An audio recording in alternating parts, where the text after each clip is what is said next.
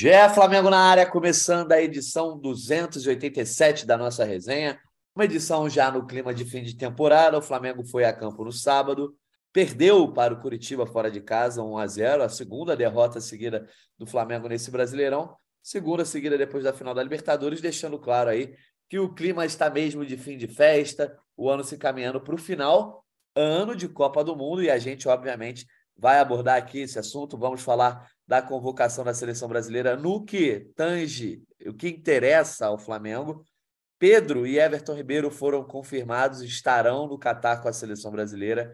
Então a gente, obviamente, vai comentar sobre a presença dos dois e também, de repente, sobre a ausência do Gabigol de algum outro nome. Lembrando que o Flamengo tinha alguns nomes na pré-lista de 55 do técnico Tite. E também vamos falar sobre Diego, e não só pelo jogo de sábado, mas sim pelo anúncio dele, vai se aposentar, confirmou aí a aposentadoria ao fim da temporada, seu último jogo contra o Havaí. O Diego Alves também disse que deixará o Flamengo depois do jogo contra o Havaí, uma partida de despedida, então, no próximo domingo. Para isso, eu, Jorge Natan, hoje tenho ao meu lado Arthur Mullenberg, a voz da torcida, e por enquanto os nossos dois setoristas, a dupla de Fred, Fred Gomes e Fred Uber, depois a, o resto da galera vai chegando aí. Vamos começar então com Arthur Mullenberg.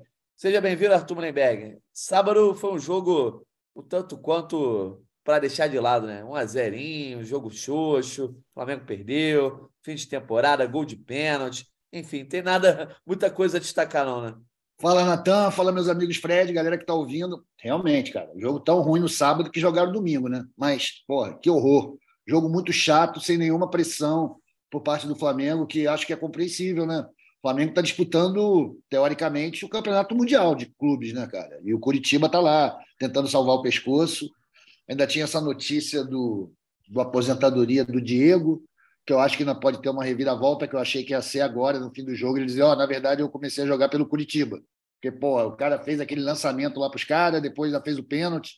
Muito ruim a atuação dele, a gente não precisava ter perdido, a gente perde uma grana, né? Cada, cada posição que a gente perde aí na classificação geral do, do brasileiro. Mas, é, cara, tipo, um cara que reclama de um jogo desse está com problemas em casa, porque tem tanta coisa acontecendo, né? Um jogo desse realmente sem menor valor.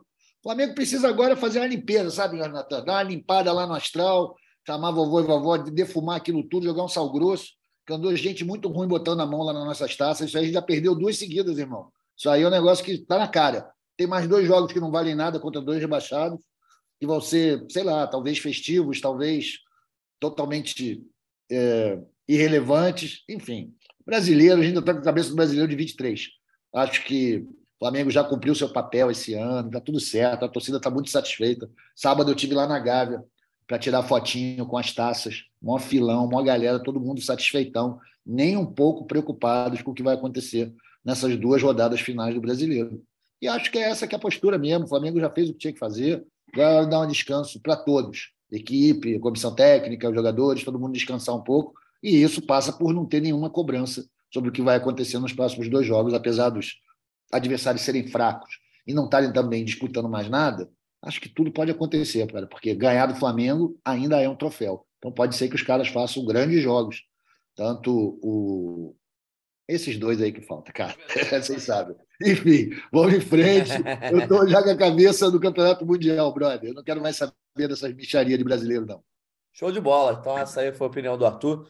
Vamos aproveitar os destaques iniciais para falar desse jogo, porque eu acho que o foco vai estar muito em outros temas, principalmente na convocação. E nessa, nesse futuro dos Diegos. Fred Gomes chega mais esse jogo aí de sábado. É, o Flamengo sendo derrotado mais uma vez.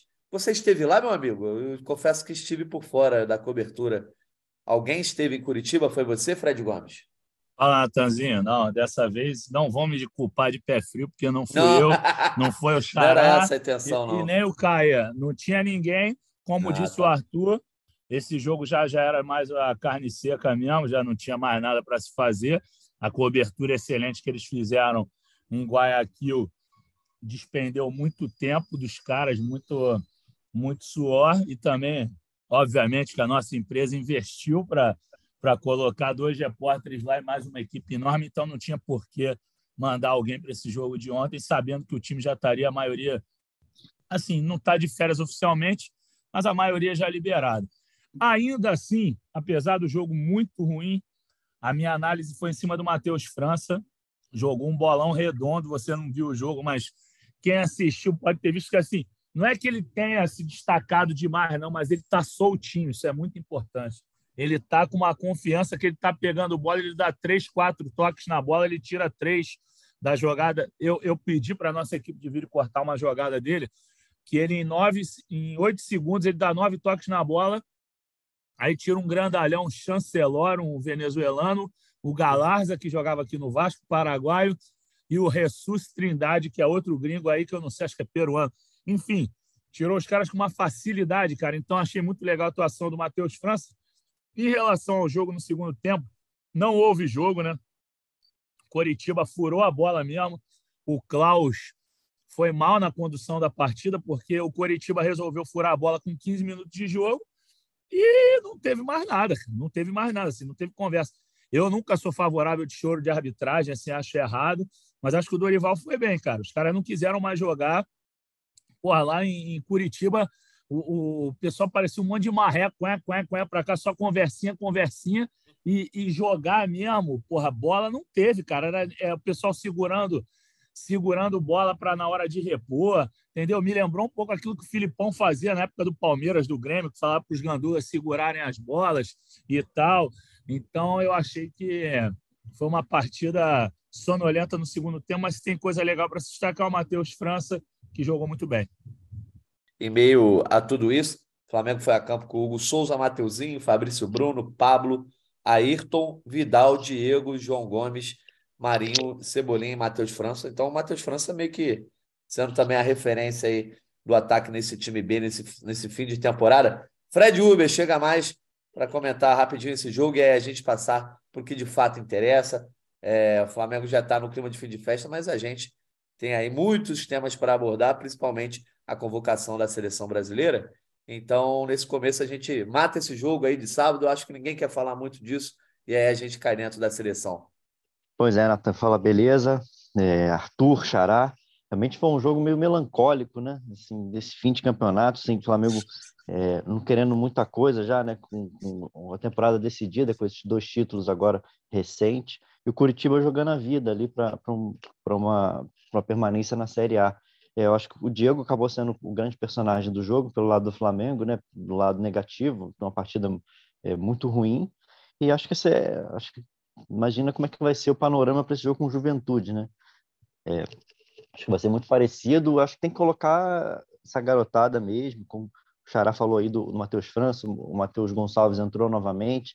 É, acho que tem que tem que entender esse momento por desses jogadores que foram convocados para a Copa. É, passar a, a missão já foi cumprida na, na Copa do Brasil e Libertadores e agora tem que colocar quem tiver ainda a motivação aí, o Cebolinha, botar essa garotada para o Flamengo conseguir finalizar esse, esse campeonato. Vamos ver se pelo menos no jogo contra o Havaí, por ser no Maracanã, por ser a despedida da temporada, ainda ter algum tipo de mobilização. O Flamengo pelo menos é, fechar o ano ali com, com uma vitória, acho que seria legal também, mas realmente tem pouca coisa para a gente destacar desse jogo contra o Curitiba. Vamos para o destaque inicial de mais um. Só, antes de, eu, antes de passar a bola para o Caê, eu acho só importante em relação a esse jogo contra o Juventude que o Pulgar tem os 90 minutos, que porra, ele é um cara que precisa jogar mais e já mostrou talento, acho que é importante. O Flamengo certamente vai segurar os dois Diegos agora para essa viagem. Como o Arthur e o Fred falaram, o Diego teve muito mal assim. Teve o lançamento para o Aleph Manga, que quase saiu o gol, teve aquele pênalti totalmente desnecessário. Ele realmente ele está abaixo fisicamente, dá para ver que ele não está segurando a onda. Então, se o Flamengo entrar com o meio-campo mais ou menos jovial, com, com, com gás, o Flamengo ganha do Juventude rebaixado, ganha do Havaí no domingo e, e fica com chance de conseguir beliscar a terceira colocação ali, que é uma graninha a mais. Acho que é basicamente isso. É botar um time que esteja com disposição, que esteja afim. Porque, por exemplo, a zaga que tinha jogado mal contra o Corinthians, ontem já jogou muito bem. O Hugo, o Hugo pegou para caramba ontem. Esse Hugo foi super bem. O, o Mateuzinho, que não foi tão bem e tal, mas assim, acho que a zaga foi legal. Ayrton Lucas jogou direitinho. O Cebolinha ontem, acho que não foi demérito do Cebolinha. O tal do Natanael jogou pra cacete o lateral direito. Moleque bem demais. O Marinho errou umas decisões ali, mas conseguiu dar umas duas bombas. Então, o Flamengo não jogou mal assim, cara. Eu sei que o jogo, o torcedor que tá ouvindo vai falar, porra, Fred, tá de brincadeira que o Flamengo. Mas que o jogo foi ruim e o segundo tempo não teve jogo. Os caras amarraram. Então, porra, é, é, que eu sempre me posiciono contra quem amarra jogo. Eu sei que o time do Coritiba é limitado, mas você apelar, você não jogar é muito feio, cara. Por isso que a gente vinha criticando o Filipão.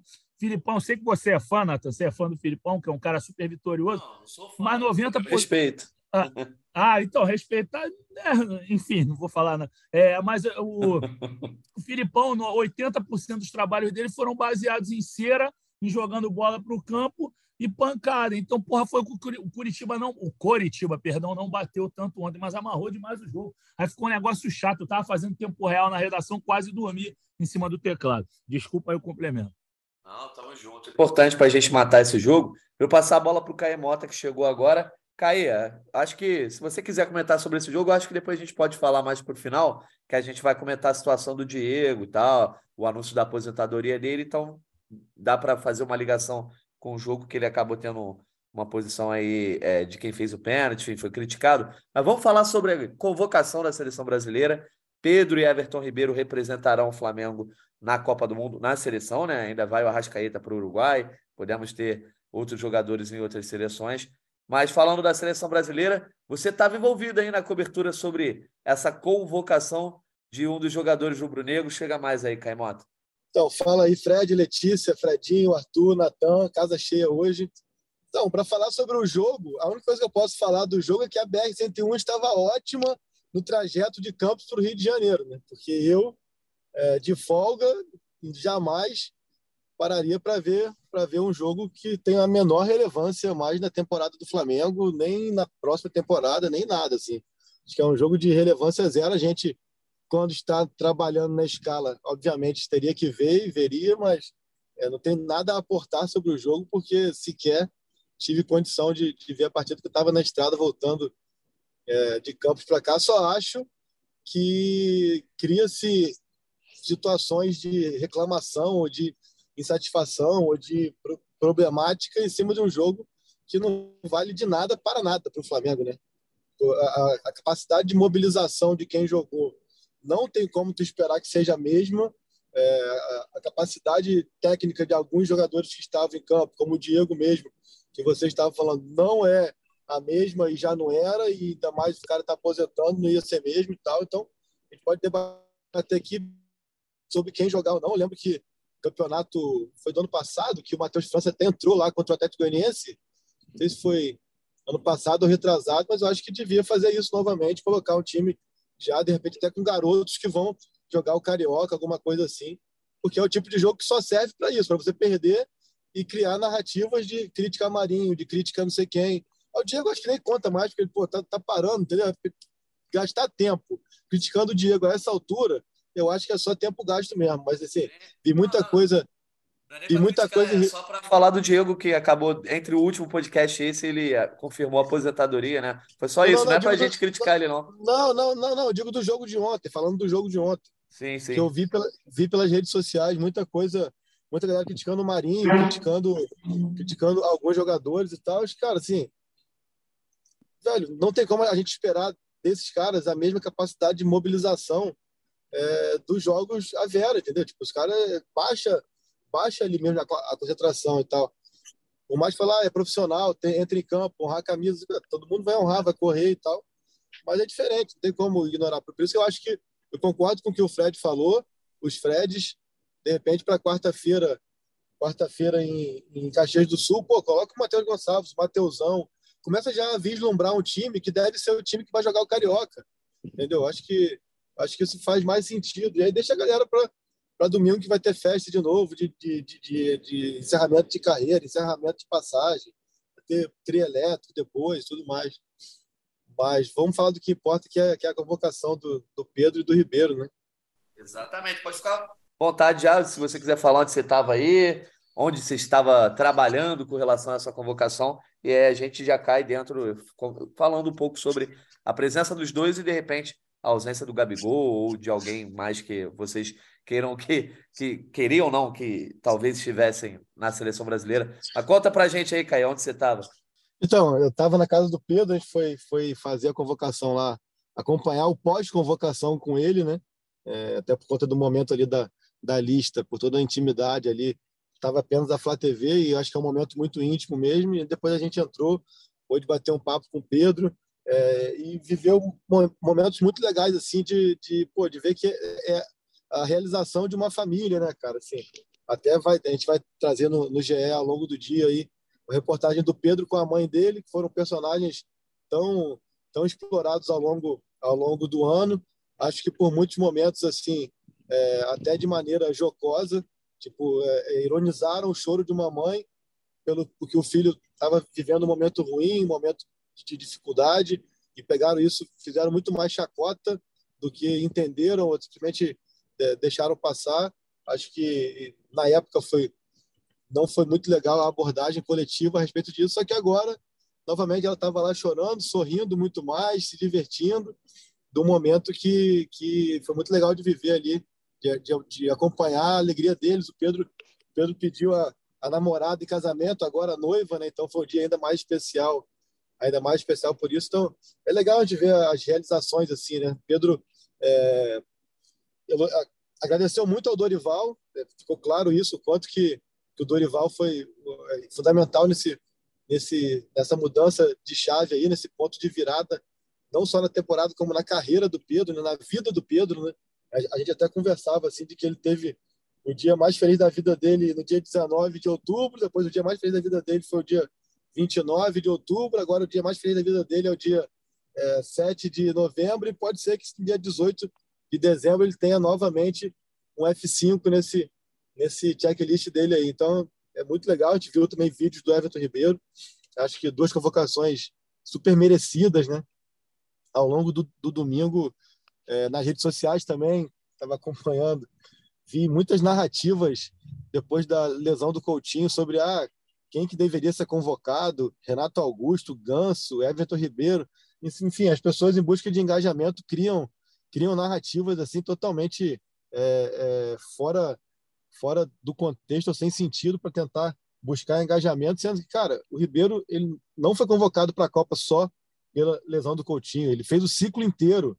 Ele disputou a Copa América, ele foi titular em partidas de eliminatória, ele fez gols em eliminatória, ele vestiu a 10 quando o Neymar não estava. Então, assim, acho que a gente que está aqui também é, convivendo o dia a dia desses, desses personagens, desses atletas, precisa também dar um pouco de voz para isso, porque quem está é, o ambiente periférico muitas vezes tenta criar narrativas até para diminuir uma situação.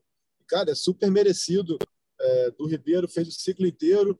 O Pedro também, super merecido, porque é, o Tite falou várias e várias vezes do quanto que, gostaria de contar com um atleta das características dele. Deu, deu essa deixa, né? Algumas vezes ele fez por onde, buscou o lugar dele. Então, muito legal ver ver os dois realizando esse sonho, né? O Pedro ainda tem mais algumas Copas pela frente, o Ribeiro provavelmente a primeira e última.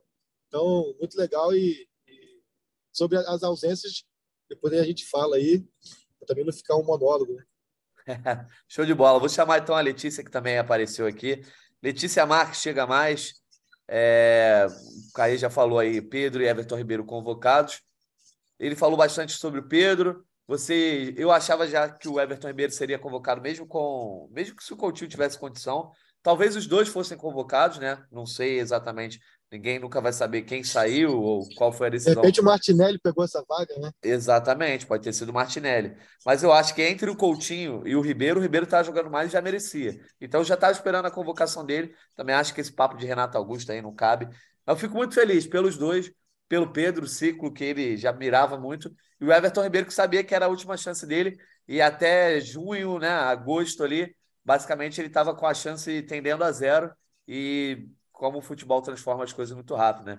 E agora Everton Ribeiro, depois de um dos destaques na final da Copa Libertadores, também vai para a Copa do Mundo. Fala, Natan, Arthur, Caê, Fred Gomes e Fred Uber. Parecia aqui para falar um pouquinho também. Acho que você trouxe o Caê, no caso, trouxe muito bem os detalhes dessa convocação do Everton e do Pedro. E assim, o Everton a gente brinca que foi aos 45 do segundo tempo, né? Porque essa chavezinha dele vira ali, como você falou, pelo, por agosto, mais ou menos, e ele não para de jogar bem, né? Cada jogo o Everton estava jogando melhor e um pouco melhor, um pouco melhor. Ele que eu já considero um dos atletas brasileiros, né, atuando aqui no, no futebol brasileiro, mais constantes desde que ele voltou da passagem lá, lá fora e é um cara que merece muito. A última Copa dele, a primeira também. Então é um sabor diferente para o Everton. As imagens que eu acredito que todo mundo teve acesso hoje da família representa muito é, uma conquista, né? É muito mais do que só o sonho do atleta, envolve ali todo mundo. E já que a gente citou um pouco essa convocação do Gabriel Martinelli, é até curioso essa essa, esse videozinho do Pedro, porque eu não sei se vocês repararam, o Caê que conversou com ele, como já detalhou, mas na hora que, que aparece na reação, né, o, o vídeo que tem o Pedro reagindo é, nessa, nessa hora da convocação, que fala Gabriel Martinelli, o Pedro dá até uma. Você muda a feição dele do rosto. Acho que naquele momento, a sensação que passa para nós que estamos assistindo é que ele pensou que poderia não ir, né? Porque o Gabriel Martinelli pode ter sido uma das grandes surpresas aí na lista do Tite mas depois, quando tem o, o nome dele, né, Pedro do Flamengo, enfim, ele explode ali com a família e o Caí já detalhou que ele pediu a namorada em casamento, então um momento muito especial. E o Flamengo que volta, claro, a ter dois atletas representando as cores rubro-negras numa Copa do Mundo. Isso aí, show de bola. Como é que você sentiu, Arthur? Eu sei que você vai dizer que está... Uma vez foi 90, né? O Arthur até vai saber falar, acho que 90 é, Renato e Zé Carlos, é isso mesmo. Renato, Renato e Zé Carlos, é. Boa, foi a última vez então aí que o Flamengo teve duas. Mas o Arthur, você diz sempre que está andando, né, para a seleção brasileira, mas dessa vez agora com dois jogadores do Flamengo, como é que você viu essa convocação aí? E, e se isso muda alguma coisa da tua expectativa com relação à Copa, com relação à seleção? Olha, eu acho que qualquer rubro-negro fica orgulhoso de ver seus jogadores convocados, né? Não é todo mundo que, que cultiva o mesmo grau de interesse pela seleção que eu. Eu sei que não é algo comum. Mas, pô, é lógico que, mesmo não gostando, não dando muita importância, eu sempre acompanho a seleção brasileira na Copa, torço para o Brasil, obviamente, e fico muito feliz pelos dois, o Ribeiro, eu acho questão de justiça pelo futebol que ele tem. E se é que eu não estou muito enganado, eu acho que ele realmente é necessário aí no esquema do, do time, da seleção. Né? Não tem um jogador como ele. Da mesma maneira que o Pedro. Acho que dos centroavantes que estão relacionados aí, ele é o cara que tem características únicas. E acho que ele não é loucura pensar que ele pode ser titular. Fiquei feliz pelos dois, de verdade, torcendo até para que mais jogadores fossem convocados, como o Gabigol, por exemplo. E, cara, assim, ninguém, eu não sou não sou o espírito de porco que vai torcer para os caras se darem bem, se darem mal, né? Vou torcer para os caras brilharem, fazerem uma grande Copa do Mundo e se o Brasil ganhar, melhor ainda. E o Pedro, ainda por cima, pô, ficou noivo. Queria chamar a atenção aqui que um cara super elegante, o Pedro, sempre, né? Mas pediu a noiva em casamento de chinelo, que é um negócio meio estranho. Bom, mas tudo bem, ele pode se recuperar aí depois. É o jeito do subúrbio, Arthur. Eu, o cara é do México. Eu casei descalço, porra. Casar é uma coisa, pedir é outra, pô. É, na hora do pedir, você tem que dar uma caprichada, né, irmão? Casou, já era. Casou, a mulher já comprou, já assinou o prejuízo. Tá tudo certo.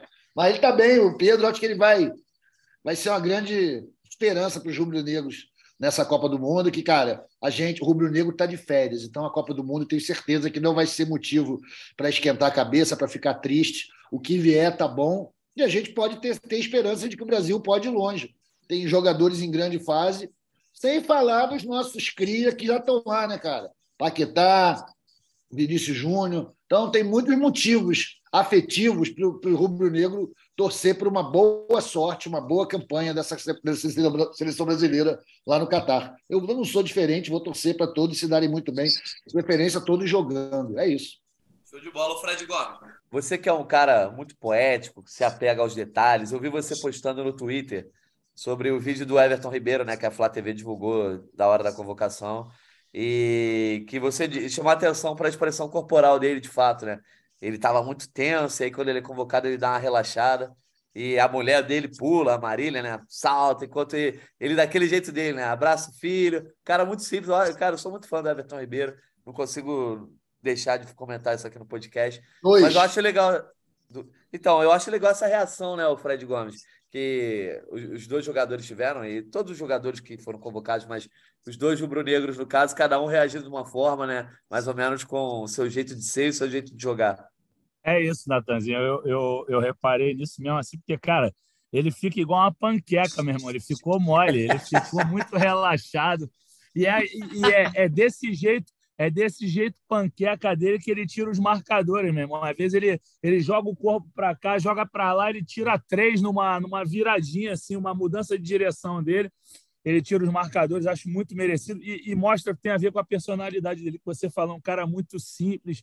Então, o, o parceiro dele que estava do lado ali abraçando abraçando ele firme, ele só queria cair no ombro do cara, ele estava muito relax. No caso do Pedro, achei maneiro também. O Pedro emocionadão. O cachorro, o Yorkshire, estava prestando atenção pra cacete. Tinha, tinham dois cachorros. Tinha um menorzinho, o Yorkshire, e o outro lá, que eu não sei qual é a raça.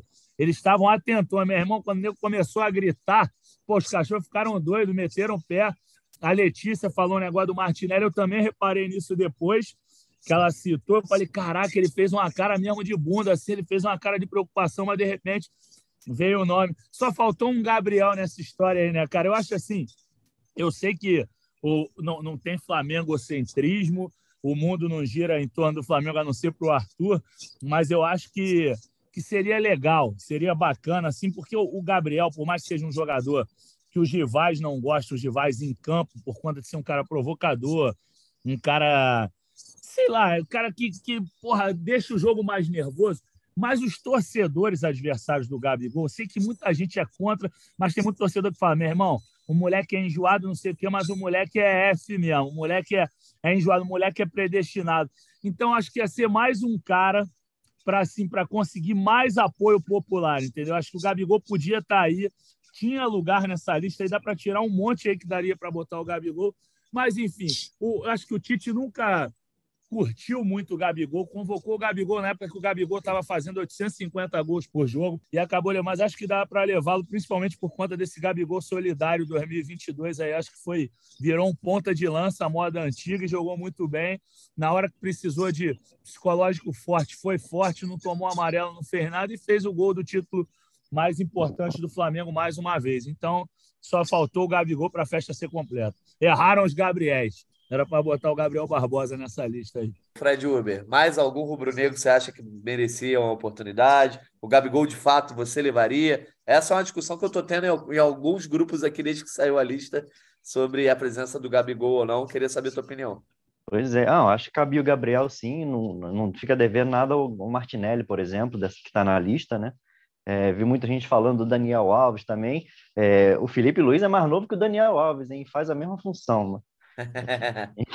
Enfim, cara, sobre Pedro e Everton Ribeiro, acho por merecidíssimo. Pedro, até acho que foi o Arthur que citou, para mim ele tem condição total de brigar com o Richardson para para ser um brigar pela vaga de titular, pela, pela, pela característica dele, pela presença de área, pela, pela qualidade de finalização e dá uma ele dá uma um, um, aumenta né o, a, o poderio da seleção com as jogadas de pivô dele. Acho que ele se entenderia muito bem com o Neymar e com os jogadores de, de lado que a seleção tem. E para mim, pô, o Everton Ribeiro, fiquei muito feliz, especialmente porque assim, coroou uma carreira espetacular. Né? Para mim, o Everton Ribeiro é, é o melhor jogador que tem futebol brasileiro na última década, o cara mais vencedor, o cara que manteve num nível elevadíssimo há muitos anos e muito feliz dele ter conseguido é, essa, essa convocação, que a gente sabe que foi que pautou mesmo a, a, vida dele nesses últimos anos. É, eu acho que a situação do, do Gabigol ele tem nível para estar na seleção, merece, merecia é, talvez estar nessa Copa do Mundo. Se pegar o ciclo de quatro anos, pô, o cara acabou com o ano de 2019, assim, foi o melhor jogador ali daquele ano, junto com o Bruno Henrique. Teve outros momentos muito bons nos anos. Eu acho que essa temporada, o começo dela, ele não foi tão bem, teve um momento de oscilação com a mudança de posição, fechou muito bem, acho que os dois últimos meses da temporada, mas acho que também pinta um pouco de azar para o Gabigol, que é no momento que a seleção está com muitos atacantes, né? Mesmo numa convocação com nove atacantes, que é muita coisa, parece que faltou gente, inclusive o Gabigol. Eu acho que ele acabou tendo um pouco de azar, que muitos outros jogadores estavam jogando bem. É, eu acho que o Martinelli acabou indo por ser ponta, e, e não por, pelo fato de, de, de repente, ah, tá melhor que o Gabigol. Acho que o Gabigol disputava a vaga ali com o Gabriel Jesus, de repente. E o Gabriel Jesus ir para o Arsenal, coloca ele de novo no radar ali, ele que já, já era um cara muito querido pelo Tite, jogou a Copa de 18. Então a briga do Gabigol era uma briga ingrata. Eu entendo a escolha do Tite, assim. É, eu talvez não levasse algum deles para levar o Gabigol, mas também não consigo é, criticar ferreamente. Não, faltou o Gabigol. Como eu tenho visto alguns rubro-negros, eu também entendo a opinião. Quero saber a tua opinião, Caimota. Olha, enquanto o Caio não, não responde, eu vou dizer aqui uma teoria, galera.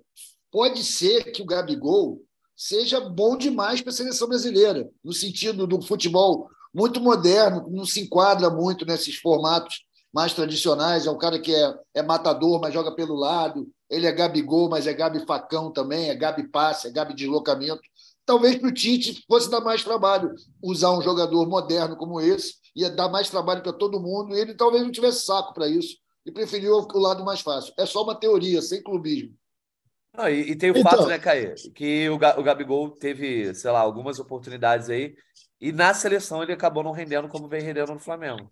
Então, é, mas eu acho que seria, seria bem merecido se ele fosse pe pegando o ciclo inteiro, né? Ciclo de que de, dessa vez foram quatro anos e meio.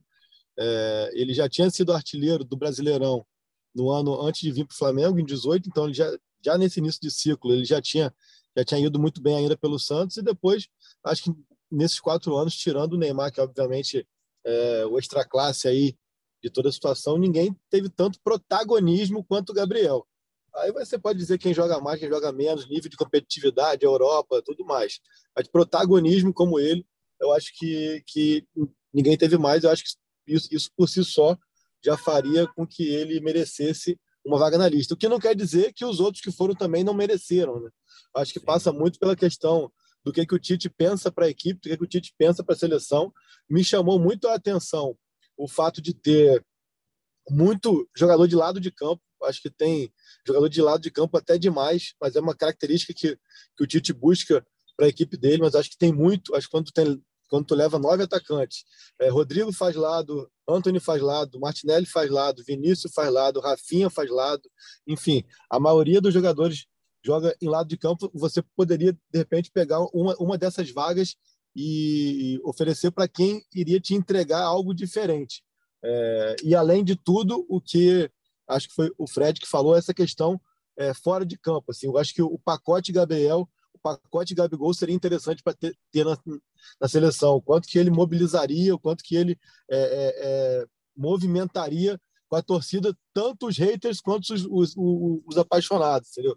Então, acho que tudo isso poderia pesar a favor dele, mas, por outro lado, também, a gente sabe que assim é, o Tite nunca morreu de amores por ele. A impressão que a gente sempre teve, é, à distância, é, Rafael Zarco e Bruno Cassus podem responder melhor, mas a impressão que a gente teve à distância o tempo inteiro era de que o Tite praticamente só convocava ele na marra só convocava ele mesmo nos momentos em que não tinha, não tinha, não tinha como você não convocar o Gabriel em 2019, não tinha como você não convocar o Gabriel em 2020 para 2021, depois daquela arrancada com o Rogério Ceni, não tinha como você não convocar o cara em momentos em que ele foi extremamente dominante no futebol brasileiro. Isso que o, que o Arthur falou da movimentação dele, eu sinceramente não sei até que ponto é, o Tite vê isso como algo positivo, como algo muito anárquico, concordo com, com o Arthur, não sei até que ponto é, essa anarquia positiva do Gabriel, da movimentação, do, do, deslocamento, de fazer várias, várias funções, o Tite vê como muito mais uma desobediência do que uma virtude, não sei mesmo, é só, eu estou apenas conspirando aqui,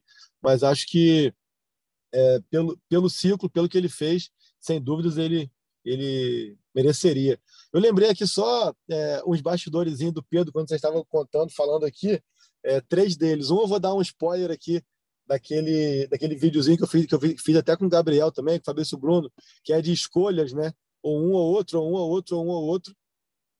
E eu sei que ele é muito fã do Ibra. Aí no final eu falava Messi Ibrahimovic, ele Ibrahimovic, Cristiano Ibrahimovic, Ibrahimovic, Lewandowski Ibrahimovic, ele eu vou ficar com o Ibra até o final. Aí ele respirou assim, lá ele, meteu aqui.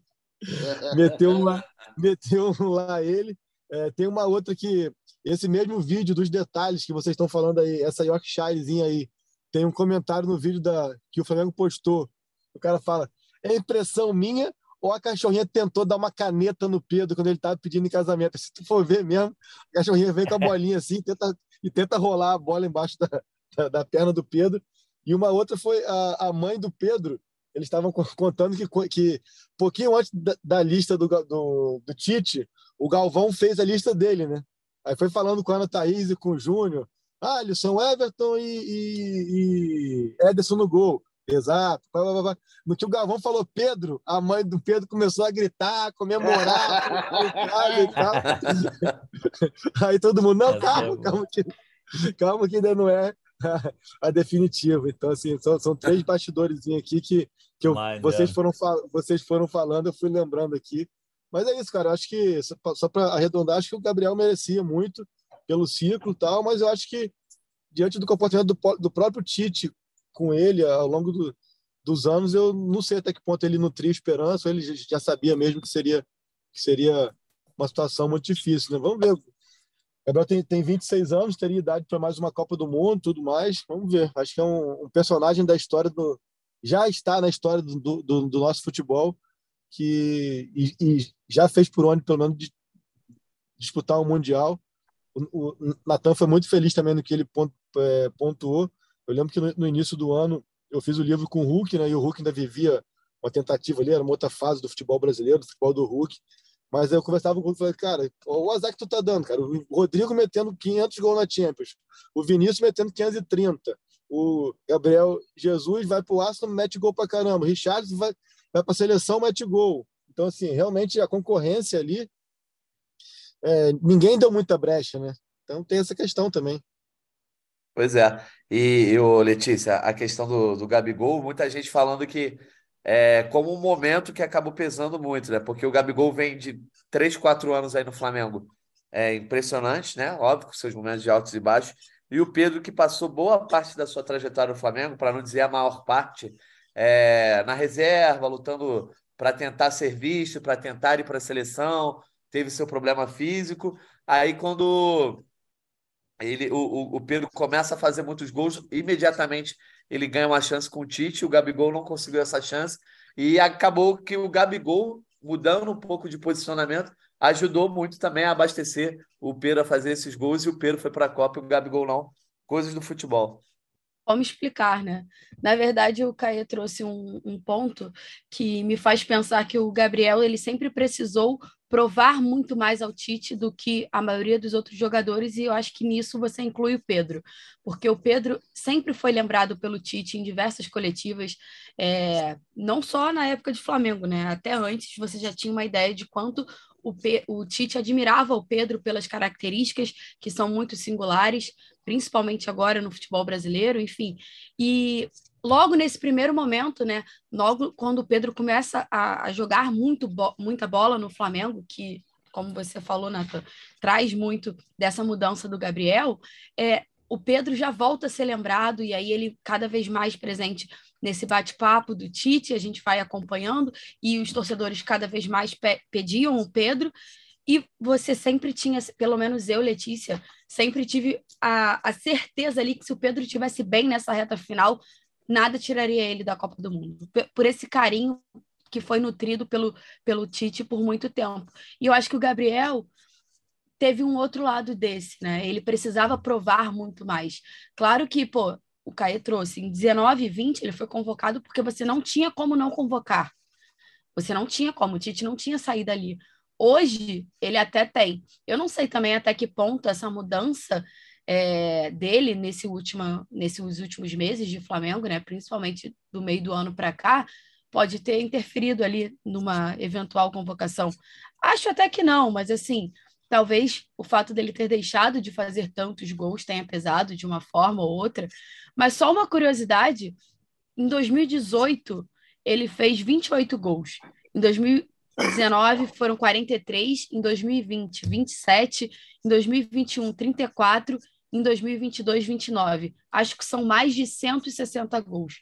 Se eu não me engano, nenhum atacante que está convocado bateu esse número ou chegou até próximo. Nem, nem perto, nem perto. Nem perto. Para a título de comparação, assim, não tanta comparação, porque há posições diferentes, o Neymar não tem 90 e o Gabriel Jesus não tem nem 80. E são dois caras aí. Claro que o Neymar é uma outra, outro patamar, uma outra, outra conta, mas assim, só são nomes ali que eu pesquisei nesse logo depois que saiu a convocação. Então acho que ele precisava se provar muito mais. Tem muito desse desse quesito do quanto ele seria é, agregador para um, uma seleção brasileira numa Copa do Mundo. Teria ele tem um peso diferente, eu acho. Eu acho que ele é um, ainda assim é um jogador hoje conversando com um amigo, agora que você falou que estava discutindo no grupo e tudo mais, hoje eu estava conversando com um amigo e ele falou assim, cara, a falta que o Gabriel vai fazer na Copa não é só por ele ser um atacante, enfim, os gols que ele pode fazer e tal, mas é porque ele é um cara iluminado e tipo assim, eu acho que falta isso na seleção brasileira. E quando ele falou isso, isso me atentou um pouco. Eu, eu sinto isso também. E eu brinquei isso no dia da, da Libertadores, que eu falei que ele ia fazer o gol porque ele era predestinado. E eu acho que é isso. Tem esse pacote, Gabriel, seria interessante, mas claro que, que a concorrência dele ficou muito complicada nos últimos anos. É, eu fico pensando assim, a, até tra trazer para vocês rapidamente assim, eu fico hum. pensando com quem que, com quem que o Gabriel disputava essa vaga. Que, por exemplo, assim, quando, quando a gente bota em paralelo Gabriel e Pedro, mas, mas eu acho que em momento algum Gabriel e Pedro disputaram a mesma vaga. Porque assim, o Pedro só entrou nessa possibilidade por suas características, e são características bem diferentes, bem diferentes da do Gabriel. Então, assim, por outro lado, ele também não é um cara que faz lado de campo como o Vinícius, como o Rafinha, como o Anthony, como o Martinelli e tal. Assim. Ah, eu acho eu que é mais o Gabriel Jesus, assim. É porque o é, Gabriel é, Jesus tem mais moral, mas no estilo é o mais parecido. É, eu acho que é o Jesus ou, ou, ou, que seria o Firmino em algum momento também ali, né? Sim. Que não foi também. Então acho que, que entra um pouco nisso assim, com quem que ele estava, quem que era o grande concorrente dele, porque eu acho que é natural é, que as pessoas é, coloquem em, em, paralelo ele com o Pedro, por exemplo, até por atuarem no, no, mesmo, no mesmo time, é, ou então ele com o Martinelli, que de repente tem sido a grande surpresa e tal. Só que se a gente parar para pensar taticamente, ou os argumentos do Tite, são dois jogadores que que em momento algum disputavam, assim, porque se você não levar o Pedro para levar o Gabriel, ou não levar o Martinelli para levar o Gabriel, você está mudando completamente o que podem te oferecer.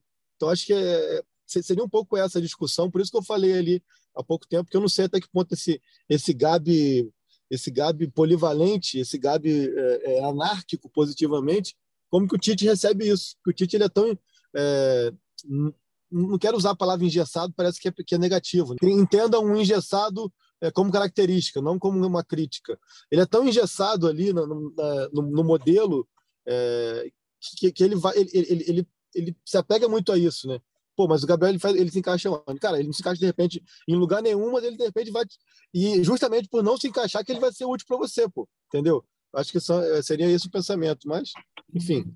É, eu só queria, antes da gente é, passar a régua nesse assunto, só para a gente tomar cuidado, às vezes, quando a gente compara e tal, tem que lembrar o nível de competição também, né? Assim, o, o Gabigol é, tá voando, eu não quero ser é, ter complexo de vira-lata, né? Mas a gente tem que lembrar o nível de competição que existe no Brasil e o nível de competição de um cara que joga uma Premier League, enfim, joga uma Liga dos Campeões. O Gabigol, na realidade dele, ele é muito dominante. Mas a gente não pode esquecer que a realidade do futebol brasileiro hoje é muito diferente. Eu acho que isso pesa muito nas escolhas do Tite também. Eu ouvi alguém comparando, falando assim: ah, mas como é que pode deixar de levar o herói aí de dois títulos de Libertadores, fez gol em todas as finais, para levar para um moleque que está jogando no Arsenal e virou titular há pouco tempo? E realmente, se você parar para olhar, pode até ser algo, uma disparidade muito grande, mas o cara está jogando Premier League de fato, né? Ele joga contra os melhores adversários, está jogando muito bem. Então, isso na cabeça do técnico, eu acho que tem uma, um certo efeito, e aí na hora da gente comparar, eu acho que invariavelmente a gente leva em conta o nível de, de competição. E aí eu quero saber o que, que o Arthur pensa sobre isso. Sobre. Eu sei que ele vai dizer que eu tenho complexo de vira-lata. Vai lá, Arthur. Então, eu não, não digo que você tem complexo de vira-lata, não, cara. Eu acho que é, meio ilusão você não comparar o nível do futebol jogado aqui com o nível do futebol jogado na Europa. A gente vai desde o gramado até o jogo em si. É eu acho realmente que o nível lá é mais alto mesmo e que um Gabriel Jesus, que eu não sou grande fã, ele num grande clube na Premier League está titular e jogando bem, isso conta talvez mais do que jogar a pampa aqui na América do Sul. Infelizmente é assim que a banda toca. Eu, cara, não tenho muito a dizer sobre isso, porque realmente eu não tenho esse grau de mobilização por causa da seleção, entendeu? Mas eu gostaria de citar aqui um amigo da, do podcast e irmão de um grande amigo do podcast, um intelectual, professor, poeta, compositor, que é o professor Luiz Antônio Simas, que ele diz o seguinte: é obrigação moral do torcedor cornotar a convocação da seleção e mostrar indignação com as escolhas do treinador, mesmo que concorde rigorosamente com elas. Faz parte da liturgia e é rito que não pode ser subvertido. Então, acho que é super saudável todo mundo cornetando, reclamando, falando desde Daniel Alves a não Gabigol. Tudo faz parte, seleção é assim mesmo. Eu me lembro do tempo que eu curtia a seleção e isso era um processo. E a gente vai ser campeão ou não, tem que passar por isso. E, pô, uma pena eles não terem levado o Gabigol. Perde a seleção, azar da Copa do Mundo. É, aí, assim, pô, eu, eu já, pô, eu tô hoje tá falando pra caralho, desculpa aí, mas é porque, assim, é, a gente que é ali da início do, dos anos 80, acho que com exceção da, da Letícia, que todos nós somos dali para baixo, o Natan é mais quase 90, né? Isso, Mas a gente, a gente, a gente é de uma, de uma geração, cara, onde pô, a gente torcia pelo jogador do nosso clube, cara. Tipo assim, a gente é, criou-se uma, uma conexão com a seleção muito porque você torcia para o atleta do teu clube fazer um gol, jogar, ser convocado, tudo mais, e isso te fazia torcer muito pela seleção. Acho que isso é, é, essa desconexão da seleção com, com o torcedor de modo geral e esse, esse, sentimento do Arthur é o mesmo que eu tenho. Eu acho que é o mesmo que a boa parte da, da, nossa geração tem, de que assim, velho, o Brasil perdeu, ganhou a Copa, não vai mudar nada no meu humor, nem, nem, nem nada, entendeu? Acho que é muito por isso. Eu acho que o Gabriel traria, traria 42 milhões de pessoas que iam torcer para o Gabriel e não para o Brasil. Não que não que não tenham pessoas que vão torcer pelo Pedro e pelo Ribeiro. Acho que ele já já conseguem angariar nesse sentido e, e, e, ter um tipo de simpatia. Mas acho que o personagem Gabriel, como a Letícia falou, o pacote completo, é, faria com que houvesse essa mobilização. Caraca, que maneiro seria o Brasil ser campeão com o gol do Gabigol. Pô, caraca, vamos torcer. Acho que tem isso, cara, que é assim, que é um intangível, que é o subjetivo, mas que você não pode ignorar, né, cara? Senão, senão fica tudo muito robótico. Eu acho que esse, esse afastamento da, da seleção, do torcedor, é muito porque virou tudo muito robótico, né, cara? Então, assim, e acho que o Tite, acho não, tá claro que o Tite não pesou isso, que eu, na minha percepção seria algo interessante e, e legal para a seleção. Verdade. Para fechar esse assunto, então, Fred Gomes, você que é muito fã de seleção brasileira, a gente já teve várias conversas sobre isso nos últimos anos. Mais alguma coisa a falar sobre o tema? A seleção emociona demais. Falei. Vamos lá. Segue o jogo. O que, que você quer falar? Vou falar do que interessa. Esse porra. ânimo aí, é, é, tal qual eu acordo Pátria de chuteiras. O, Fre o, Fred tá Gomes já me xingou, cara, porque eu sou um cara assim que eu gosto de seleção brasileira. Eu, Não, eu, eu confesso foi, que, eu, que eu curto. Não, o Fred eu, Gomes já me xingou vou... muito. Já Ó, que eu adoro falar mal da seleção. Hum, fala, fala. Não, a teoria aqui é assim: show do KLB. Ih! Vamos falar. Vamos, vamos tratar aqui que, que todos nós somos como o Arthur, que é fã do KLB. Aí tem ali Flamengo e Atlético Paranaense na Marina da Glória. E depois do jogo, show do KLB. Se o Flamengo perder, não vai ter uma pessoa nesse show, filho. Zero. Todo mundo vai embora. Seleção, Brasil e Bélgica, show do KLB, ou do Thiaguinho, vou botar uma coisa mais factível, do Thiaguinho depois do jogo. Se o Brasil perder, todo mundo vai beber, curtir, brincar e se divertir do mesmo jeito, cara. Não muda o humor de ninguém mais. Ninguém vai, vai para casa por causa disso, entendeu? Eu acho que, que esse é o recorte que a gente consegue ver o quanto que a seleção meio que virou uma coisa sem sal para o torcedor. E, aí, e, é, é aí que eu acho que o, o efeito Gabriel pode, poderia ser interessante. A página, é então, para a gente. Que... Vai lá, vai lá, Fred. Eu, eu, eu, ia concordar quase tudo com o Caio, só que eu acho que se você perde um jogo para a Sérvia e depois ainda vai assistir o KLB, irmão, a chance de você não virar o outro dia é grande. Você pode acabar tirando a própria vida. A gente tem que assistir é duas, isso, duas tragédias dessas. Que isso, ah, cara. É isso. É ruim demais, é, é muito ruim, não dá. Ah, bom. Cara, o, bota, o meu, o meu negócio. Moacir Luiz, pronto. Moacir aí, aí, aí, já, aí já melhora. Mas aqui, o, o meu negócio com a seleção é o seguinte: acho que a seleção se afastou muito, foi o que o Caio falou, se afastou muito. há muito tempo do povo. O Rivaldo, que sempre foi um grande craque, como ele chegava na seleção e tirava pé de dividida, eu passei a não gostar do Rivaldo. Assim, Rivaldo foi o melhor do mundo duas vezes. Ele era o símbolo do que era a seleção. A seleção era Brasil, um cara nordestino do povo, porra, com cara de povo, de trabalhador, mas que jogava como um cara de terno, blazezaço, e aí me afastou muito assim do, da seleção, o, então não O Rivaldo já tem de mania de perseguição, você mete essa ainda com nada. Mas, ele era malaça, ele, uma bala pesada. Eu gostava era do Ronaldo. Pô, e não melhorou nada no fora de futebol, hein? Porra. É. Mas olha só, Fred Gomes, virando Fala. a página, que eu quero ouvir você e o Fred Uber, que estavam há muito tempo sem falar. Vale. Esse, entre o último podcast e esse, a gente teve um anúncio importante que é o anúncio da aposentadoria do Diego, né? Diego não só confirmando que deixa o Flamengo ao fim do ano, como vai se aposentar do futebol, a sua despedida vai ser aí contra o Havaí. Diego, que jogou na seleção brasileira em alguns momentos também, é, atuou numa, na seleção pré-olímpica, enfim, ficou famoso lá naquele time com o Robinho, que acabou não indo para a Olimpíada, mas é, o Diego encerra uma trajetória de sucesso no Flamengo. Quem diz o contrário, eu acho que é no mínimo mentiroso, né? E eu queria que você começasse falando sobre o Diego, Fred. É, você teve que enfrentar a galera fazendo insinuações, só porque você faz elogios ao Diego. Eu acho que o Diego tem que se elogiar e a gente vai usar agora essa parte do podcast para falar sobre a despedida dele e do Diego Alves, né? Já, já pontuando, porque a notícia veio nesses últimos dias, a confirmação. E queria começar com você, Fred Gomes, né? Porque a galera continua achando que a internet é terra de ninguém, né? É isso, Nathan. Assim, cara, eu, eu fiz elogio para o Diego e faria novamente. É, eu acho que uma coisa que o Tite falou hoje, quando ele res, responde a Patrícia Lopes, que porra, é uma repórter excelente, que ela fez uma pergunta sobre a reprovação do Twitter em relação ao Daniel Alves. Infelizmente, o Twitter, que é uma rede que eu gosto, assim, que eu acho que é onde você, te, onde te permite divulgar melhor suas matérias, você consegue é, usar as, as imagens na plenitude delas, seja foto, seja vídeo, você consegue publicar muito bem por ali, sem perda de qualidade de imagem e tudo mais. Você, você recebe muito carinho, mas você também recebe muito ódio. E aí, cara, as pessoas descontam a frustração no Diego. Cara, o Diego realmente está se, tá se arrastando, assim, digamos. Até o termo não é legal, não é se arrastando, mas o Diego já não está mais na mesma na mesma pegada, digamos que do meio de 2021 para cá que ele não estava mais tão inteiro. Mas, cara, de 2016 a 2020, 2000, um pouquinho de 2021, o cara entregou muito, cara. Ele pode ter perdido pênalti contra o Cruzeiro na final de 2017 e tudo mais, outros pênaltis, pênaltis contra o Atlético Paranaense em 2019, outros pênaltis perdidos. Mas, cara, ele jogou muito.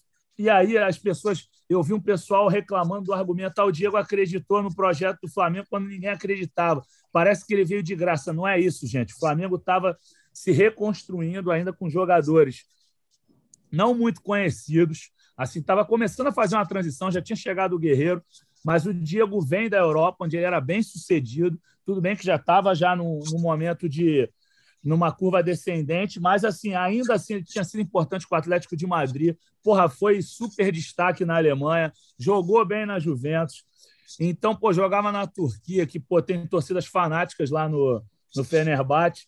Então, cara, eu eu dou valor sim ao Diego. O Diego foi importantíssimo para o Flamengo. Reafirmo meus elogios aqui. Entendeu? Falei que ia processar mesmo o cara que falou que eu, se eu tinha ganho Pix da Ocean ou da Adidas Ocean, é que que faz as redes sociais do Diego e a assessoria de imprensa dele. E a Adidas é uma das empresas que o patrocina, mas o cara pagou, o cara é frouxo, entendeu? Tem que falar isso aí, o cara que se esconde atrás de fake, fica ofendendo todo mundo. E depois outra galera veio falar, mas eu falei, meu irmão, não vou perder tempo com processo, não. Entendeu? Não estou afim, acho que o judiciário tem pautas mais importantes para cuidar. Mas, cara, é, é, o Twitter tá pesado mesmo, assim. Diego, cara, Diego é importantíssimo na história do Flamengo, a participação dele, queiram ou não, na final da Libertadores de 2019 é fundamental, fundamental. É ele quem dá o primeiro combate no prato, é ele quem faz a fatiada para o Gabigol. Porra, chamar aquilo de chutão é brincadeira, meu irmão. Ele, ele mirou. No... O texto dele é tão bacana que ele fala: quando a vida estiver difícil, quando tudo parecer que está perdido, mira no centroavante. Foi o que ele fez procurando o Adriano na final da Copa América de 2004, que ele fez com o Diego agora, ou com o Gabigol agora. Então, cara, é isso, cara. O Diego é um cara importante, um líder importante, um cara que jogou muita bola. E é isso. Eu dou, bato palmas para ele. Votar de folga no domingo, mas faço questão de ir lá assistir o jogo como admirador de futebol, admirador da carreira dele. Quero ir lá ver para ver a despedida dele é do Diego Alves também, que é um dos dois maiores goleiros da história do Flamengo, também queira ou não. Pessoal também, pessoal que vaiou ele esse ano contra o Rezende e não sei o quê, ah, da personalidade do Diego Alves que falam isso, aquilo.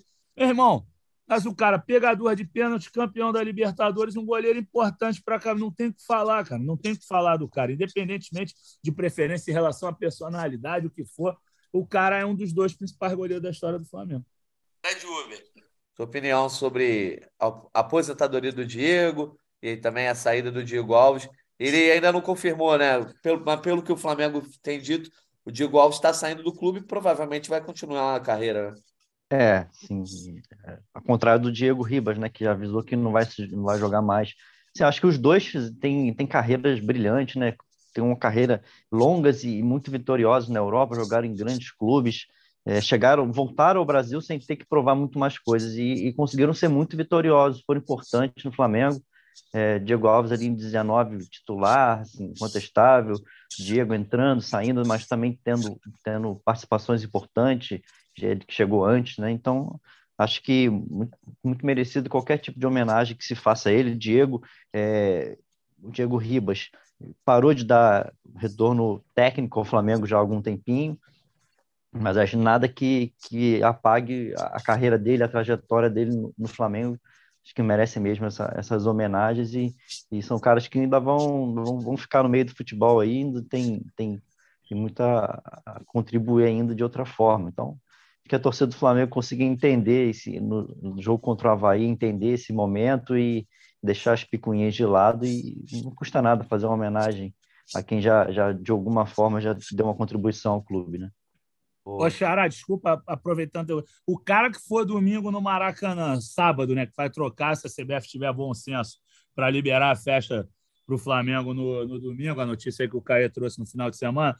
Cara, se o cara for para o Maracanã para vaiar esses dois caras, o cara é muito espírito de porco, irmão. Porque esse é o jogo da despedida da temporada, o Havaí rebaixado. Porra, se tu sair de casa para vaiar os caras, meu irmão, tu tá de sacanagem. Na moral, pelo amor de Deus, vamos ter bom senso. Não, não dá. Realmente é. O, o, Diego Ribas, assim, mesmo nos piores momentos, foi um cara que nunca se omitiu também, né? Acho que tem esse, esse detalhe importante a gente lembrar. Sem dúvida. Caimota, destino de Diego e Diego Alves selados.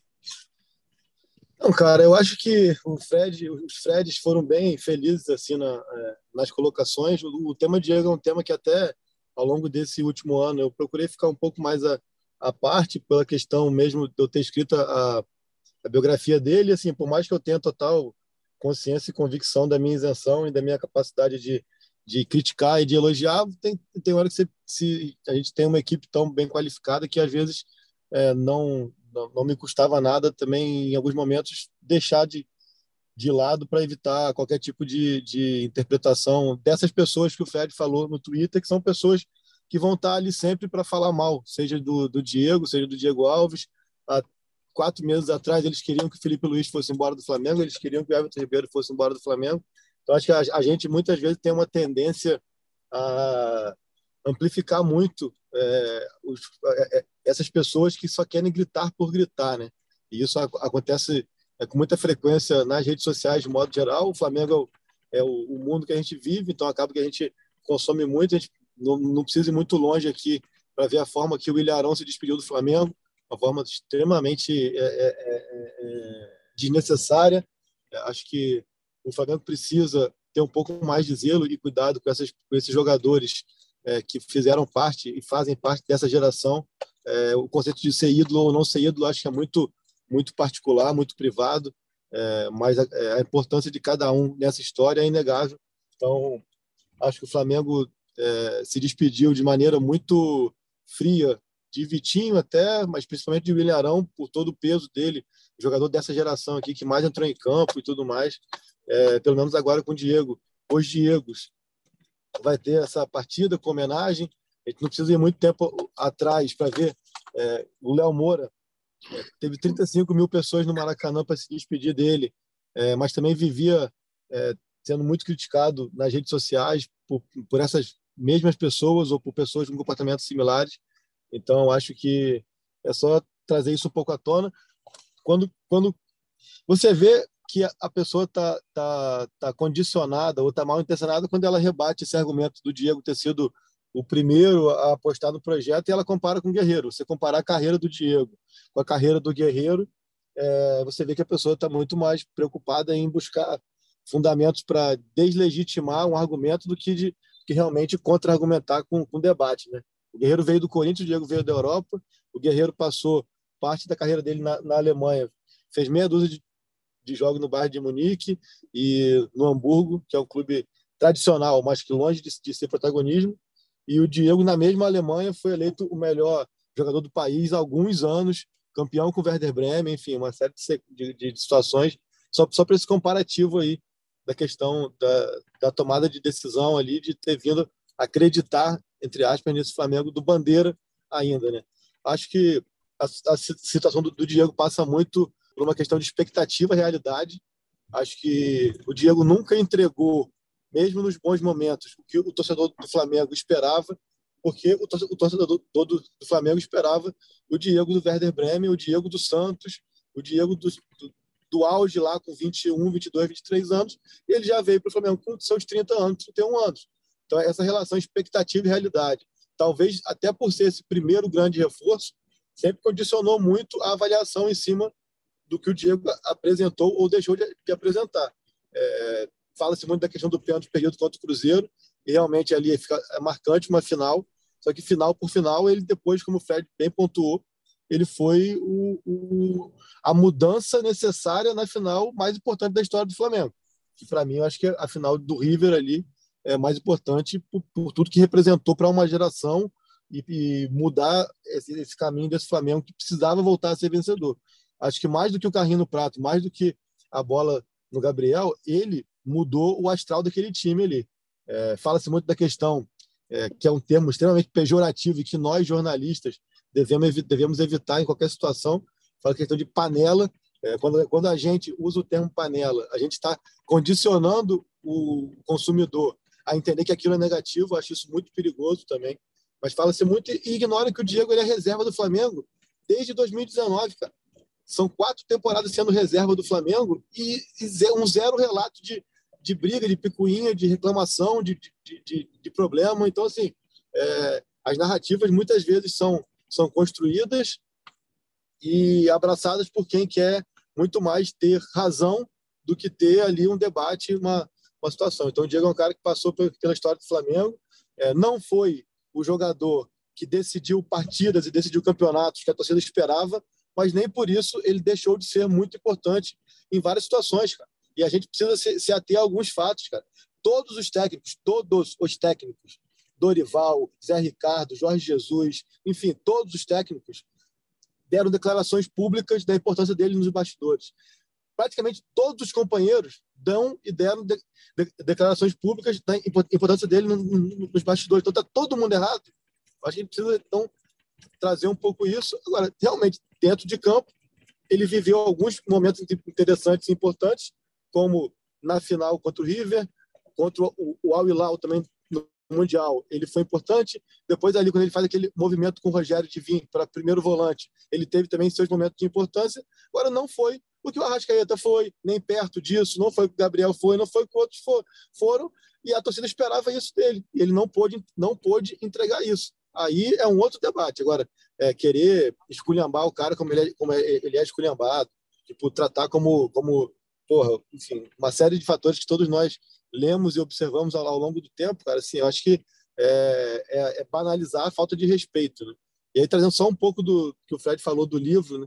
É, do lance do Gabriel, que ele tá no livro, que ele fala, cara, ele, ele, ele não fala, cara, que eu fui lançar nas costas do Pinola. Ele fala, cara, a gente, a experiência nos diz que naquele momento ali a bola tem que estar tá perto do Gabriel. Ele tinha acabado de fazer o gol. A bola tem que estar tá perto dele. O que vai acontecer, a gente vai ver depois, pô. Então, assim, é um pouco isso, cara. Acaba que é, parece, parece que se não for o lançamento de Gerson por Jairzinho em 70, não é lançamento. Então, é, então é, Então, pô, é ter um pouco disso em mente, enfim. É, eu acho que é, é, é, entender, é entender o que, que o Diego representou. E ele representou muito mais é, fora de campo do que dentro de campo. Aí você pode questionar, dizer, pô, então pronto, então eu queria alguém que viesse e decidisse os jogos. Ele não fez isso. Mas ele teve uma série de outros fatores que foi muito importante, entendeu? Assim como o próprio Diego Alves, cara, que assim, que, que eu vivi lá, foi notícia nossa do GE, toda a crise com Dorival em 2018 e foi notícia nossa também agora toda a crise com Paulo Souza em 2022. O comportamento dele foi totalmente diferente nos dois casos. É outro também que amadureceu ao longo do tempo, virou o líder que as pessoas esperavam e tal, e tem ali dentro do CT uma grande aceitação. A gente precisa tem, entender um pouco os sinais, entender o que que, o que que as pessoas falam desses personagens.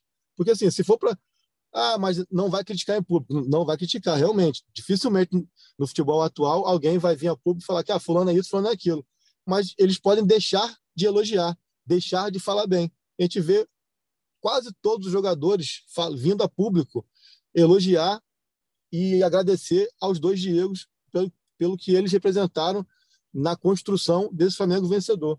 O Diego Alves mais decisivo em campo, o Diego Rivas menos decisivo em campo, mas são jogadores que vieram e ajudaram a construir toda essa mentalidade, toda essa questão até física, de, de estrutura.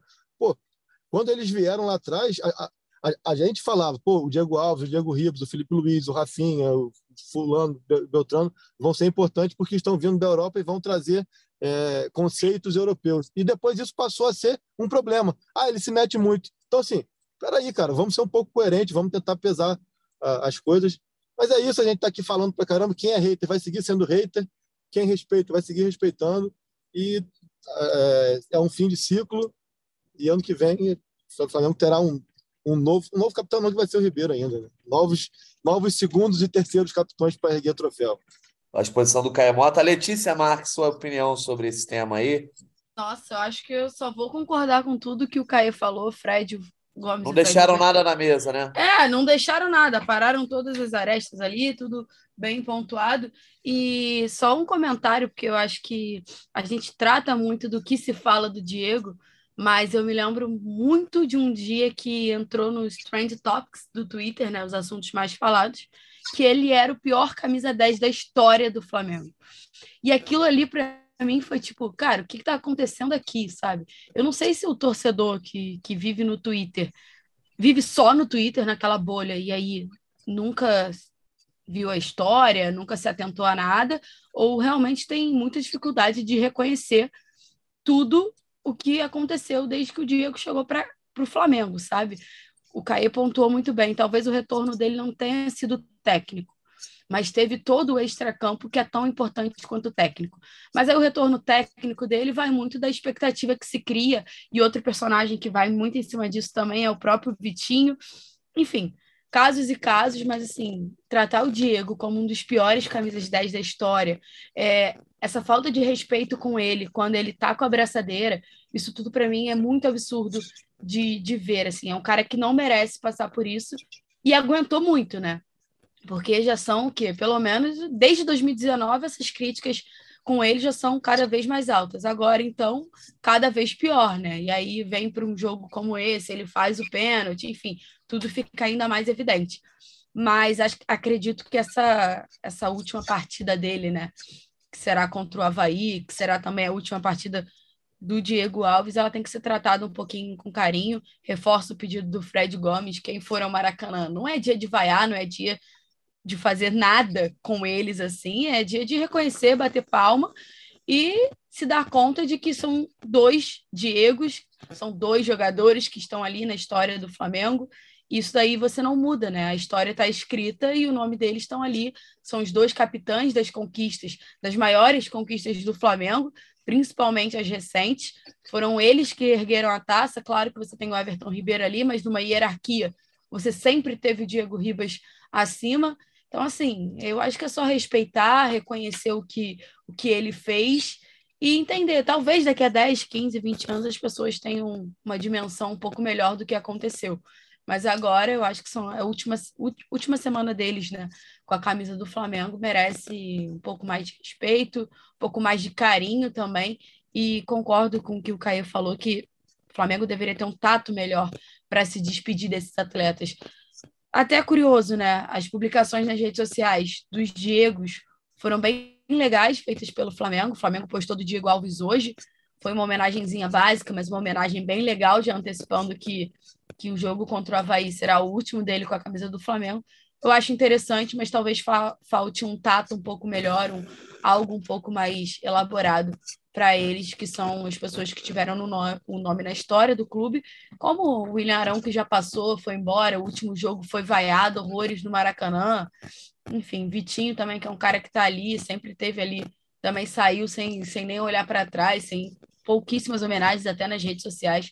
Então, acho que, que precisa de um reconhecimento melhor para quem construiu a história. É isso. Arthur, então finaliza aí para gente esse tema. Eu acho que é o momento propício para também os caras saírem alta. Campeão, né? Não tem por que ter crise, ter reclamação. Acho que a torcida tem que ter bom senso com isso, saber valorizar o que foi feito. E você, como voz da torcida aí, quero saber a tua opinião. Cara, minha opinião sobre os dois Diegos, mas falando mais especificamente sobre Diego Ribas, né, que foi o nosso 10 e realmente foi o primeiro jogador a avalizar o projeto do Flamengo, o jogador que veio da Europa e tal. Cara, eu acho assim que, por regra geral da humanidade, quando você entra num lugar e sai dele, você tem que ver se o lugar ficou melhor do que era quando você deixa, sabe? E a gente lembra bem o que, que era o Flamengo quando o Diego chegou e o que é o Flamengo hoje quando o Diego está indo embora. Então, nesse sentido, cara, só palmas para ele. É lógico que você pode ter tido mil críticas pontuais. Eu mesmo fui um crítico dele várias vezes ao longo dessa carreira dele no Flamengo, mas também fui entusiasmadíssimo fã né, durante a fase em que ele era muito importante, que ele foi muito decisivo. Ele cumpriu seu papel. O balão mágico lá em Lima, porra, ficou para a história. Ele está na galeria dos grandes campeões do Flamengo, né? duas Libertadores, vários brasileiros, o Diego Alves também. Então, olha, eu, eu acho que agora eu não quero ficar dando lição de moral aqui para a torcida, cada um faz o que quer. É uma questão de, de lealdade, né, cara? De gratidão ao que o cara fez. É inegável o que o cara fez. É só você olhar aí o que, era o Flamengo em 2016, o que, é o Flamengo hoje em 2022. A trajetória dele foi marcada por títulos e crescimento ano após ano. O Flamengo cada vez maior. Ele fez parte disso daí, jogando ou não, jogando bem ou não. Eu desejo a ele toda a sorte do mundo e que ele seja lá o que ele vai fazer, que ele tenha sucesso. Ele é um cara que me parece bacana, né? E o Diego Alves a mesma coisa, parece que vai continuar jogando, que seja. Eu satisfeito com os dois jogadores, grato pelos que eles apresentaram. Não tenho nenhuma, nenhum remorso, nenhum recalque, nenhuma coisa mal resolvida. O que eu tinha para xingar e vaiar, eu vaiei na hora. E ontem, como ontem, quando ele vacilou, vacilou. Tá tudo certo, cara. É assim mesmo. É, o futebol é muito competitivo, a idade pesa mais rápido para alguns. Ele já há algum tempo vinha perdendo competitividade, mas não tem problema. Ele continua Flamengo, continuou com um papel importante lá dentro da sociedade Flamengo, né? Um cara importante de vestiário, na relação com dirigentes e com torcida. E um dos maiores defeitos dele é uma das maiores qualidades na hora que o Flamengo pipocava, peidava, perdia, ele botava cara. Você podia não gostar do texto dele, achar que era muito media training, né? que ele não trazia indignação do derrotado, que isso não era Flamengo, mas ao mesmo tempo ele estava lá, cara. Ele botava cara, nunca se escondeu. Isso aí, parabéns, foi um grande profissional. A carreira dele no futebol é inegável, né, cara? Começou com 17 anos e jogou muito em muitos lugares, ganhou muita coisa. Tá de parabéns, sou grato de verdade e espero que no futuro a figura dele seja melhor compreendida por uma parte da torcida que ainda tem uma certa bronca dele. Foi um grande jogador, a gente tem pô, história aí para contar sobre ele, histórias bacanas. Não foi de maneira nenhuma o pior camisa 10, isso aí é ridículo. E, pô, outros virão e assim segue o barco. Pai. O Flamengo permanece, os craques vêm e vão. A gente que é torcedor, a gente não é obrigado a gostar de ninguém, mas a gente tem por obrigação reconhecer o trabalho realizado. E aí, cara, quando você compara o Flamengo que éramos em 2016 e o Flamengo que nós somos hoje em 2022, a contribuição dele está mais que comprovada. Vamos para os destaques finais aí, essa edição um pouquinho diferente, né? O jogo foi só um trampolim para dar impulso para a gente falar da convocação, falar dos dois Diegos. Eu também não tenho mais muita coisa a falar, só acho que o sucesso que o Diego teve, sim, foi uma passagem bem sucedida é, entra para a galeria de grandes jogadores da história do Flamengo. Participação decisiva naquele título, vindo de, um, de uma lesão grave, né? E, e, tem lá o documentário que ele mesmo produziu, que mostra bem isso, acho bem legal. Acho que a torcida pode tudo, mas eu acho que também merece ter um pouco mais de carinho é, com, com os jogadores que foram históricos. Diego Alves também entra nesse balaio, apesar de em alguns momentos ter oscilado. Em 2019, eu acho que já serviu para colocar esses dois jogadores em uma ótima posição com relação à idolatria, bom relacionamento. Mas é isso. Vamos para os nossos destaques finais? Vou começar então aqui com o nosso Fred Nathan, Gomes. Fala aí, Caê. Só, só, só um pouco do, da questão do, do Diego aqui, que é dos dois Diegos, assim, cara. Claro. Porque, assim, é, repito, a gente tá no dia a dia e a gente.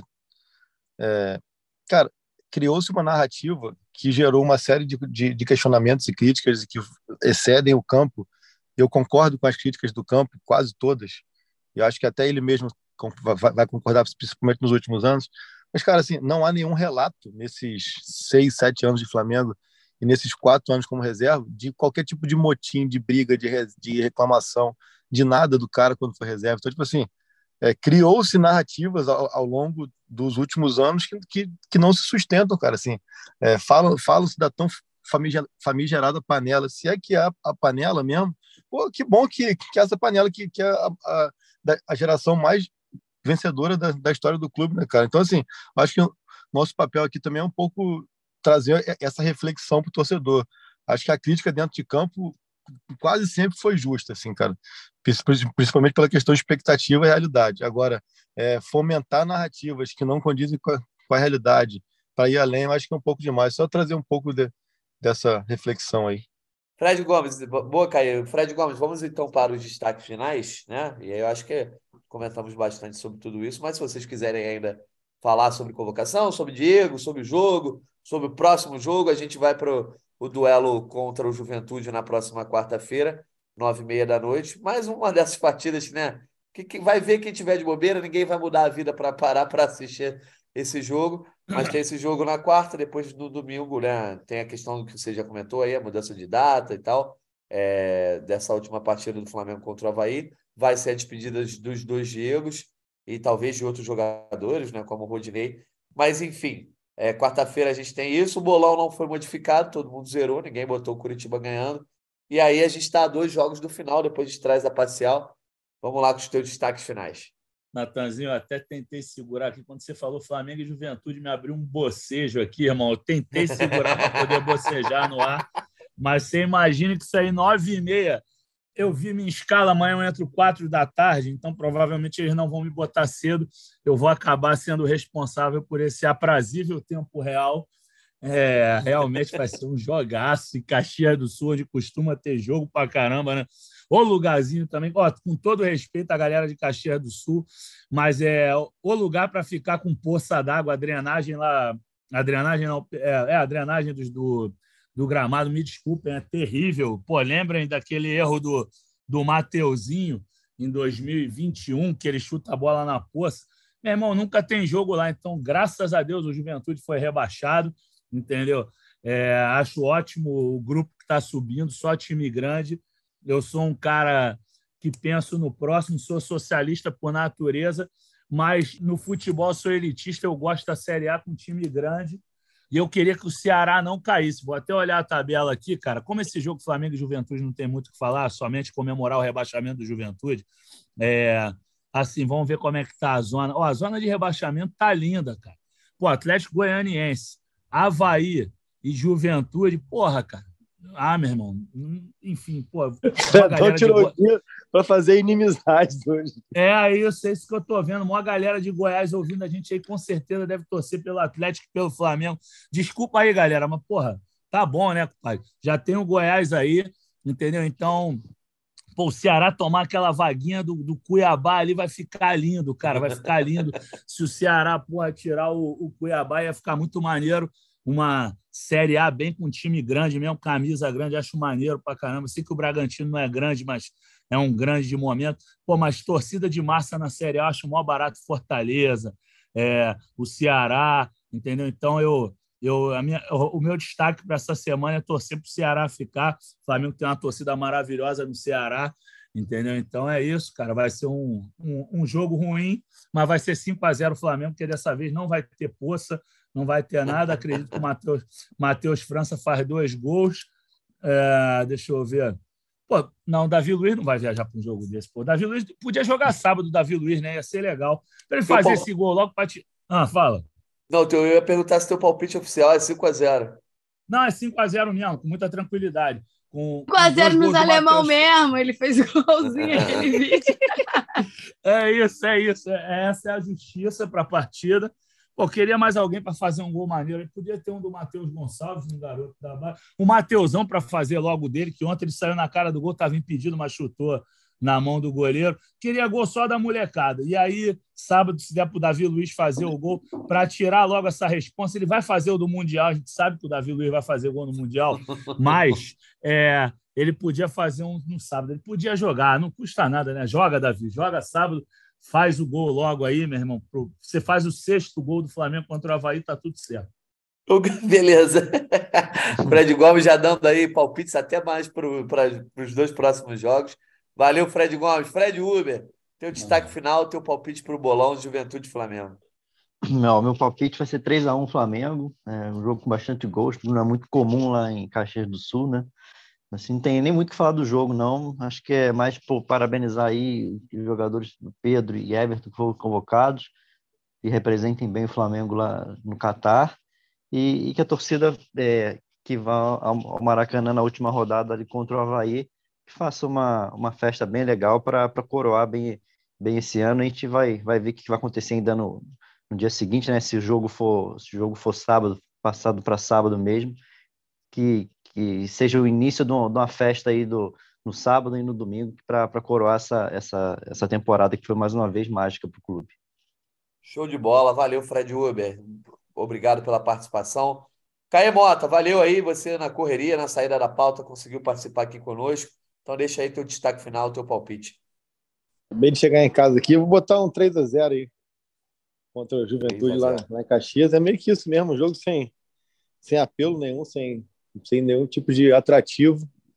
Então, vamos deixar aqui ó, os parabéns para o Pedro, para o Ribeiro e vamos que vamos, que o show não pode parar. Show de bola, valeu, Caê, obrigado. Letícia Marques, teu palpite, teu destaque final? 2 a 0 Flamengo, tranquilinho, placar calmo. E meu destaque final é justamente pela, por essa convocação. O Flamengo volta a ter dois representantes na Copa desde 1990 que vocês falaram? Foi isso, né? Isso. Dois. Então, que o Pedro e o Everton Ribeiro representem bem, façam aquilo que estão acostumados já pelo Flamengo e quem sabe aí o Brasil não conquista esse hexa tão sonhado. Mas, além disso, eu queria falar para os torcedores, né? Desfrutem aí desse grandioso Flamengo e Juventude e no fim de semana dessa grande partida aí contra o Havaí, que marcará a despedida, a despedida dos dois Diegos, né? O Ribas e o Alves, porque depois Flamengo só vai voltar a jogar no que vem, e aí vai ficar naquele gapzinho que vai ficar todo mundo com saudade, né? Hoje está todo mundo pique Fred Gomes ali, falando, pô, Flamengo Juventude, não sei o quê, mas aí quando não tem jogo, reclama. Então aproveita aí essa quarta-feira, esse sábado ou domingo, não sei quando é que vai ser esse jogo do Havaí. Então esse é o meu destaque final. Muito obrigada, Natanzinho, Fred Gomes, Fred Uber e Arthur e a galera que acompanhou hoje também. Boa. Teu palpite foi 2 a 0 né, Letícia? Sim. Isso, foi 2 a 0 Tá, show. Fala aí, Fred Gomes. Natanzinho, eu só esqueci de uma parada. Quando eu e o Caí concordamos do Renato e do, e do Zé Carlos, cara, eu tinha a impressão, até falei, pô, 98, eu acho que o Flamengo quase foi com três, porque cortaram o Romário. O Romário jogou um amistoso contra o Inter e fez um gol em Porto Alegre durante a Copa do Mundo o, eu tinha essa impressão, o Zé Roberto ele vai embora no meio do ano, mas ele vai para a Copa como jogador do Flamengo e o Júnior Baiano também, entendeu? Então, assim, em 98 também foram dois jogadores do Flamengo, só que os dois saem depois da Copa a gente acaba esquecendo, eles vão como jogadores do Flamengo, então é mais uma vez que o Flamengo teve dois aí. Sei que não é importante, até porque, pô, os dois saem, o Júnior Baiano fez aquele pênalti no Toro e André Flor, bizarro, que, que a gente achou que não tinha sido e depois mostrou do outro lado. Sim. Pô, o Júnior Baiano é um cara que, que os mais velhos, a torcida do Flamengo gosta, cara. Assim, é, um, é um cara que foi folclórico, muito maneiro. porra, tinha aquela tesoura que só ele sabia dar. A única violência liberada era a tesoura do Júnior Baiano, que até nisso era divertida. Ele não machucava ninguém, tomava o cartão vermelho dele de lei, fazia uns gols de falta, entendeu? O Júnior Baiano era entretenimento puro, então não podia esquecer do Baianão aí. Um abraço para ele, inclusive, que é muito gente boa. Não sei se ouve a gente, mas é muito maneiro. Eu lembro quando pintavam os zagueiros desengonçados mas que tinha algum talento, eu ligava para ele. Teve uma vez que eu liguei para comparar ele com um zagueiro que eu não vou citar o nome.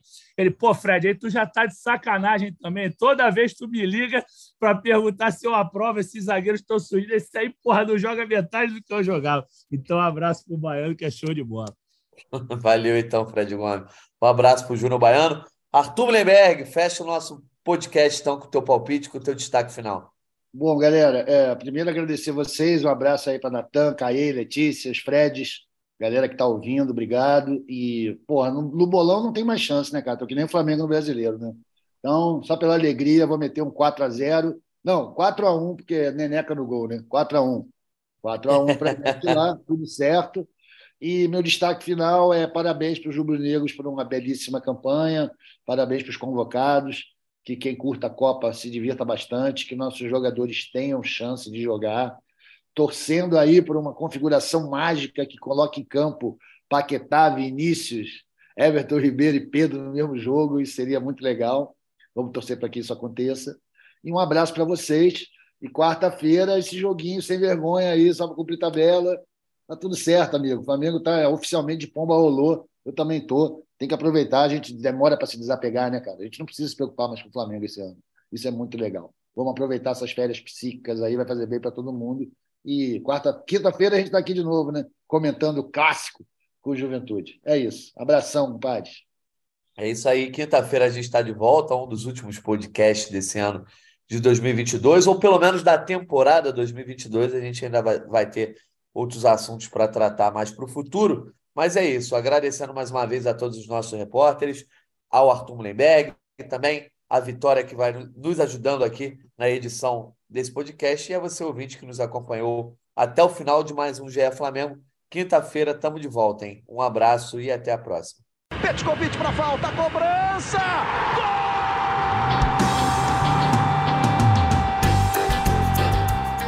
Sabe de quem? Rubro-negro, da nação, é o GE Flamengo.